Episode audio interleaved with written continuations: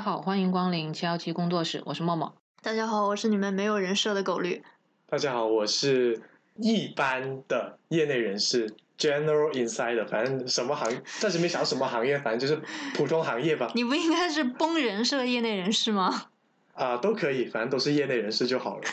然后呢，相信大家从我们前面这段介绍，应该听不出来我们这一期想要聊什么。我们我们我们这一期其实是想聊一下，就是关于人设这个话题啊，因为感觉这几年就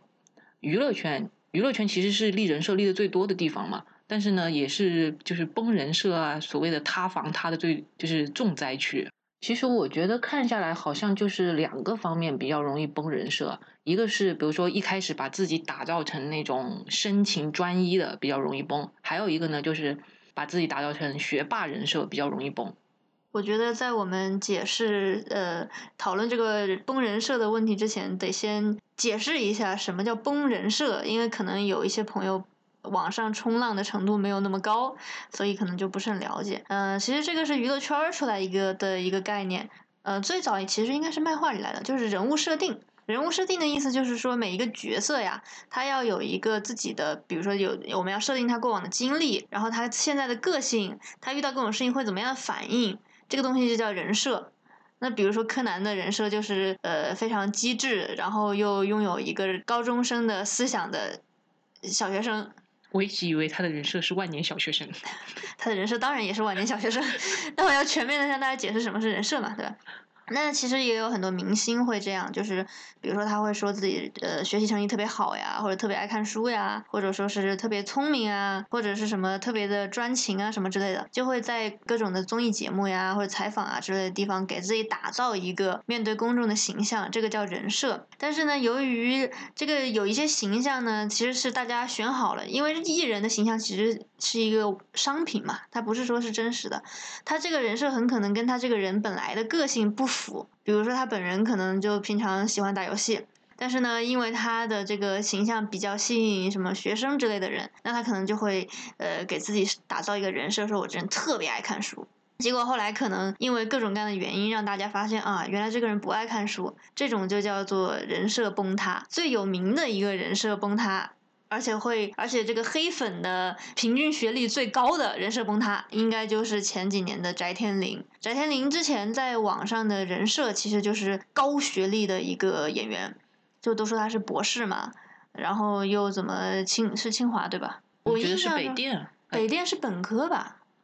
呃，我们先别管了。总之就是比一个非常好的大学的博士生，然后后面还入站了，去可以去做研究之类的。就经常在各种综艺里面就听到说啊，我们翟天临是学霸，然后是这个博士什么之类的。当然，在娱乐圈，博士也是一个非常高的学历嘛。结果后来有一次他做直播的时候，下面就有那个网友问他说：“那个翟天临，你的那个论文怎么在知网上找不到？”那知网只要上过大学的人都知道是什么东西嘛。结果翟天临看了之后就。第一反应，因为他当时是直播，没法掐掉的。他当时就是知网，知网是个什么东西？结果突然大家就发现，你你一个社会学科的博士，你毕业论文是怎么写的？如果你连知网是什么东西都不知道的话，后来就呃网友一阵扒皮，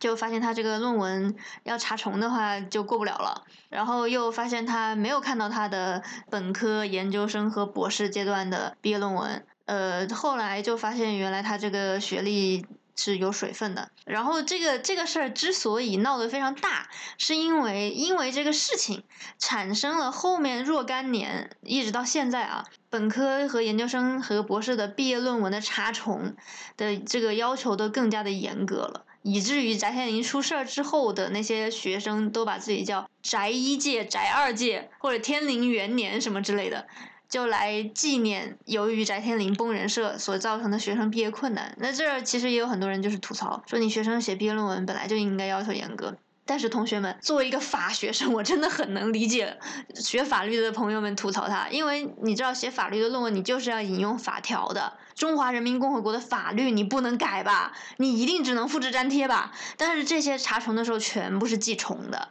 以至于以后的法学生写毕业论文的时候，引用法条要特别特别注意，你都得把每一个法条用自己的话想办法说一遍。其实刚刚徐雪聊到就是人设崩塌，我觉得他崩的点就在于现实跟他宣传出来的样子是完全两个样子。就如果他本身显示出来就是一个可能没有什么文化的样子的话，我觉得网友们或者是看客还没有那么的生气，或者觉得自己上当受骗的。我觉得有有一些像你刚刚说到，为为什么说学历啊、读书啊，或者是所谓的专情，对家庭很好这些地方比较能呃能够是呃立人设。因为这些地方的话，其实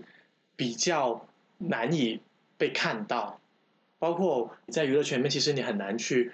评估，或者是通过影视作品本身，或通过综艺节目，你很难去评估这个人的那个读过多少书，或者是他的文化水平怎么样。就像翟天临，对吧？就是也没几几乎没见他上过什么，就是啊文化类的节目。有的。是吗？他去过那个国家宝藏。啊，那那那个演李白，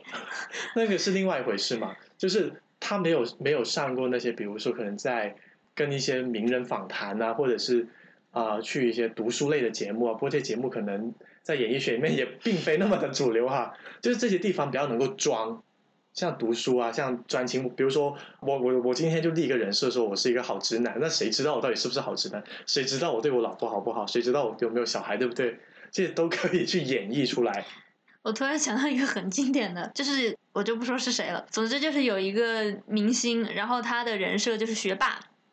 哦，有好几个明星都是学霸。然后结果呢，他们去上综艺，为了凸显他们的学霸人设，我说的是两个人啊。第一个人呢，就是他他们在那个综艺里有一个环节，就是要解题。然后突然，这个就一群明星全部看到那个题目就傻了。其实就是一个小学五六年级或者初中的题目，所有人一看题就傻了啊，这么难怎么办？然后这个时候，这个女明星出来说：“二元一次方程呀！”然后他就开始列那个二元一次方程，把这个题解出来了。然后现在所有人说：“啊，学霸学霸！”然后看完我就我就觉得这个做综艺的人是不是在侮辱我的智商？然后还有一个也是也是一个就是呃人设是聪明或者学霸的明星。然后怎么凹显他的人设呢？就是当时在那个节目里要学习，也是做数学题吧，应该。总之那个老师就问了一句，说速度等于什么？他说等于那个距离除以时间。然后所有人都啊，学霸！就其实这是一个小学二三年级的问题。对，就有一些人设就会凹出来，让人觉得说，诶，你们这些做电视节目的人是不是觉得我们都是弱智，还是觉得我们国家的这个九年义务教育普及的不好？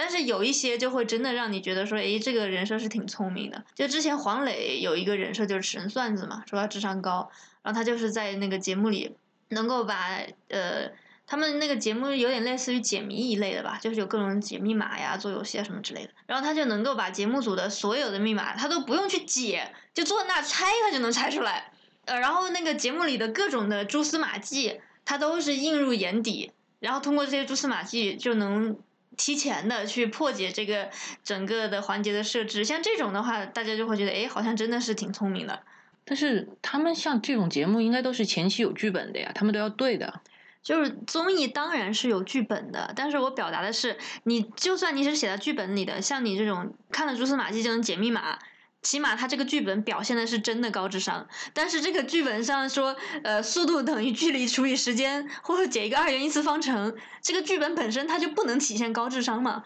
对，那就说明其实还是节目组比较尊重观众。是。其实我觉得，我个人的话，因为我对于娱乐娱乐圈的人，对于大家爱不爱读书，或者是大家有没有文化这件事情，我是保持一个就是比较无所谓的态度，就是。我觉得他演好他的作品，即便他可能就是没有读高中啊什么之类的，我觉得也很正常。因为像我们有些奥运冠军，可能本身也是，就一些运动员本身可能也是啊没有受过高等教育，但是也不妨碍他成为一个受尊敬的人嘛。我觉得你在自己的专业领域做好自己的事情，我我我，所以我我很困惑的一点是什么呢？就是为什么大家会这么反感？人设这件事情啊，我是感觉到大家对人设这件事情存在一定的反感的程度。我在想，是不是有很大的问题，就是觉得自己是被欺骗了，觉得我上当受骗，就是你明明没有，但是却要用这种方式来收割我们的喜欢，来收割我们的好感。就比如说哈，可能我明明不爱读书，我就是一个呃，回到家可能就啊玩消消乐的 开玩笑，就可能回到家我就喜欢打游戏。啊、同学们，这句是真话。OK，就回到家就喜欢打游戏，然后呢，我又不爱读书，但是我又呃为了让大家喜欢我，对吧？比如说让你们来关注我啊、然后我就说我是什么样，或者是其实我我明明就是一个对家人非常不友好的人，就是会有甚至会有暴力，但是我为了希望能够让大家看我的节目，比如说可以让我去参加一些什么做饭类的呀，去一个什么乡村里面去经营一个很美好生活，类似这种东西，然后我就假装自己是一个很好的一个丈夫，很好的一个妻子。我觉得是大家认为自己的情感被浪费掉了，所以才感到生气跟不开心。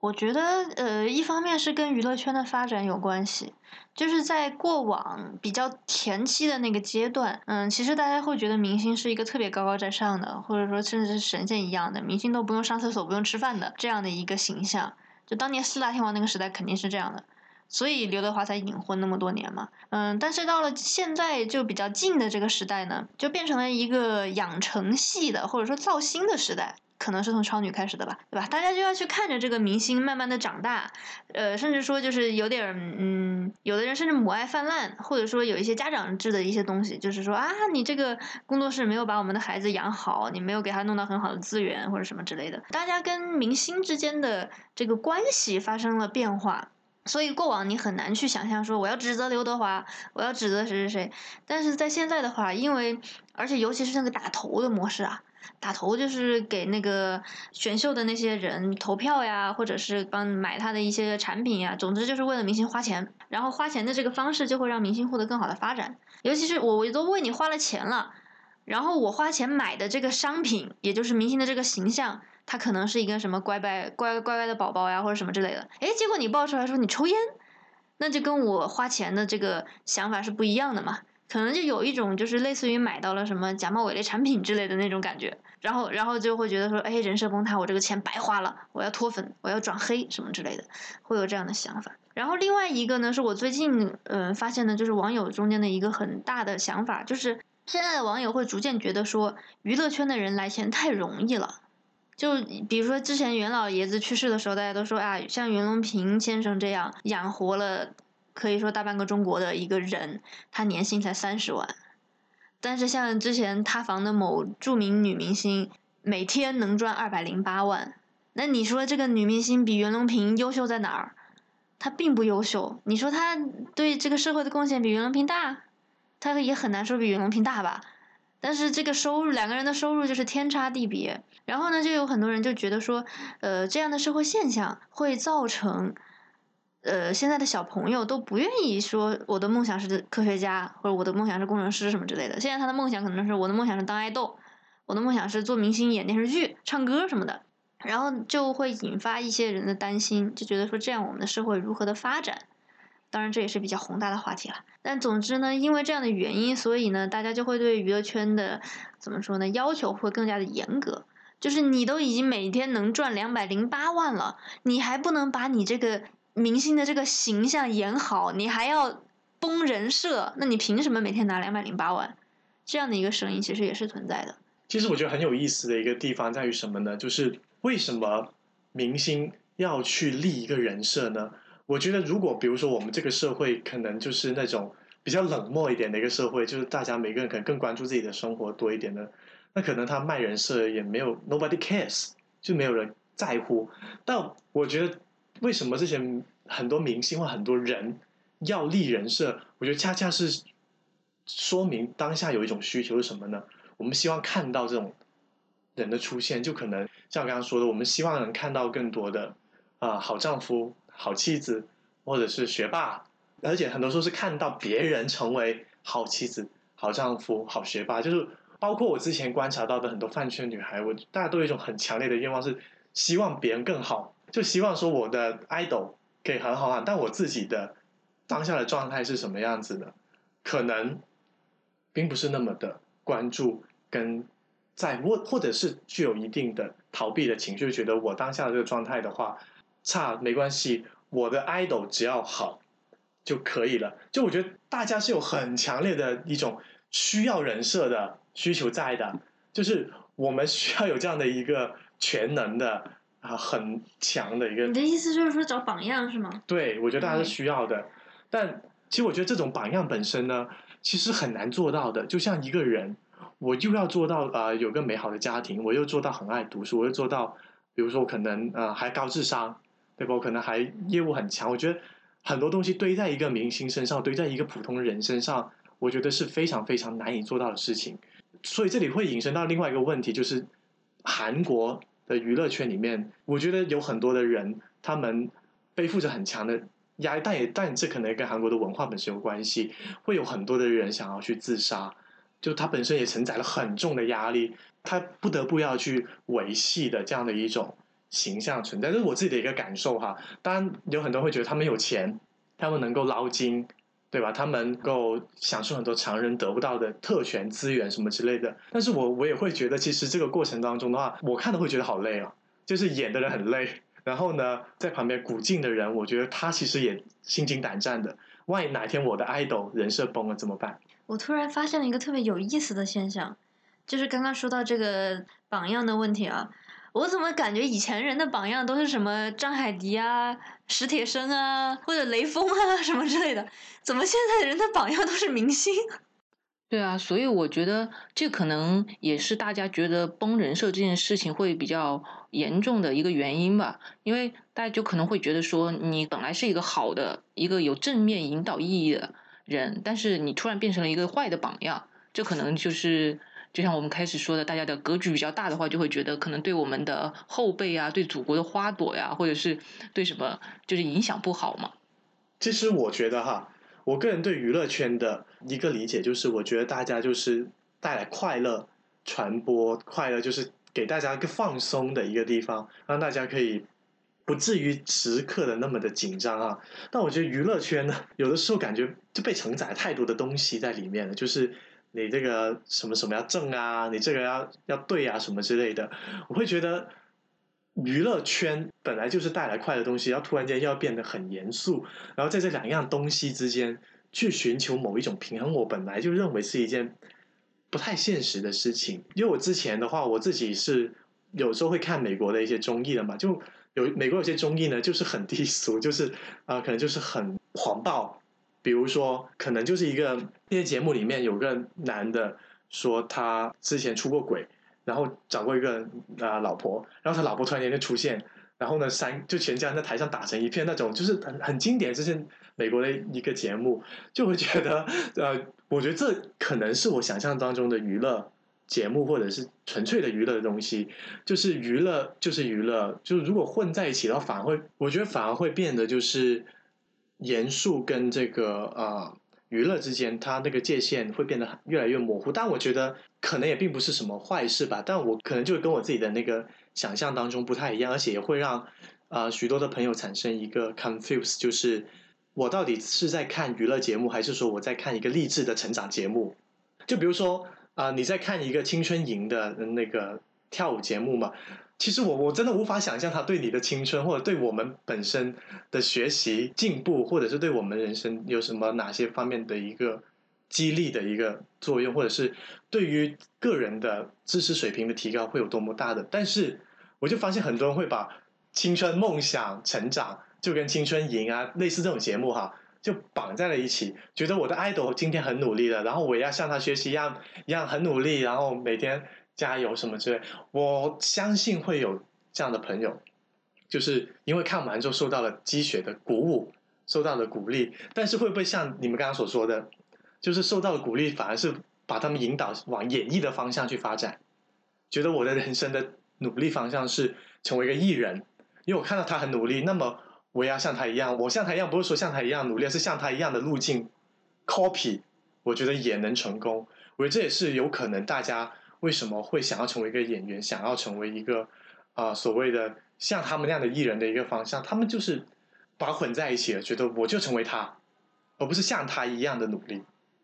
我不觉得什么所谓的娱乐圈或者是做艺人的这些人，他们就一定说是在艺术上比所谓的艺术圈的人低人一等的。像有些演员的话，其实他们真的演的很好，或者是他在某方面很厉害的话，他也是一个艺术家。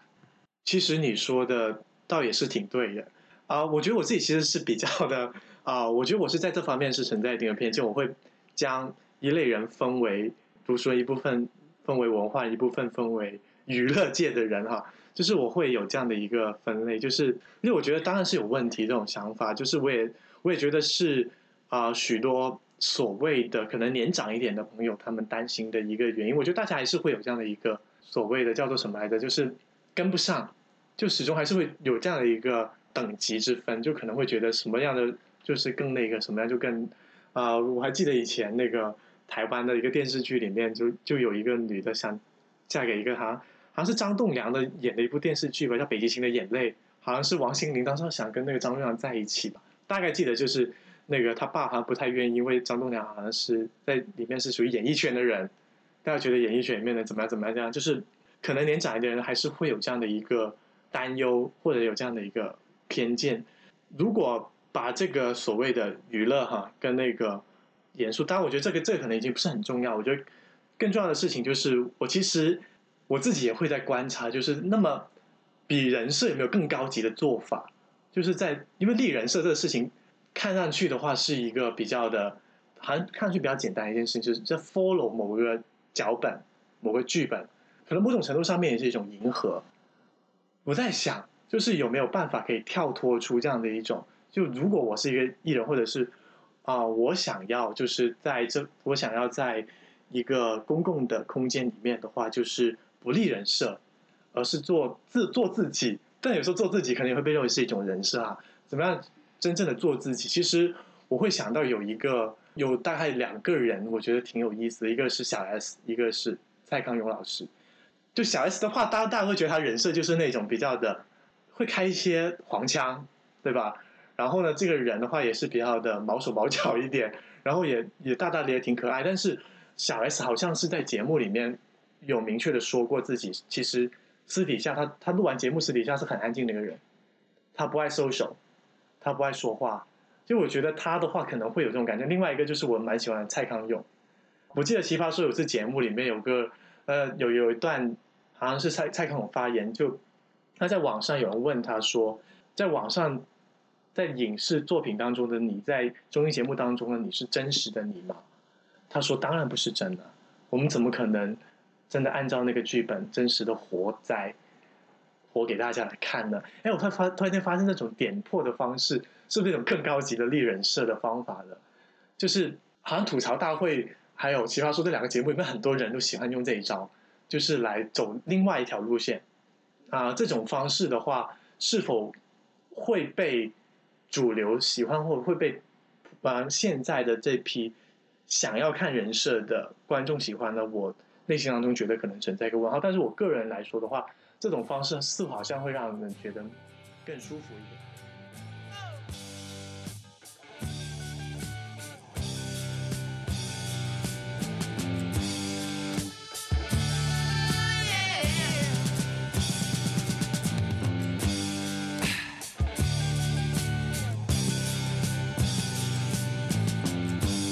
Ziggy played guitar. jamming good with Weird and Gilly and the spiders from Mars. He played it left hand, but made it too far. Became the special man, oh, then we were Ziggy's band. Ziggy really sang,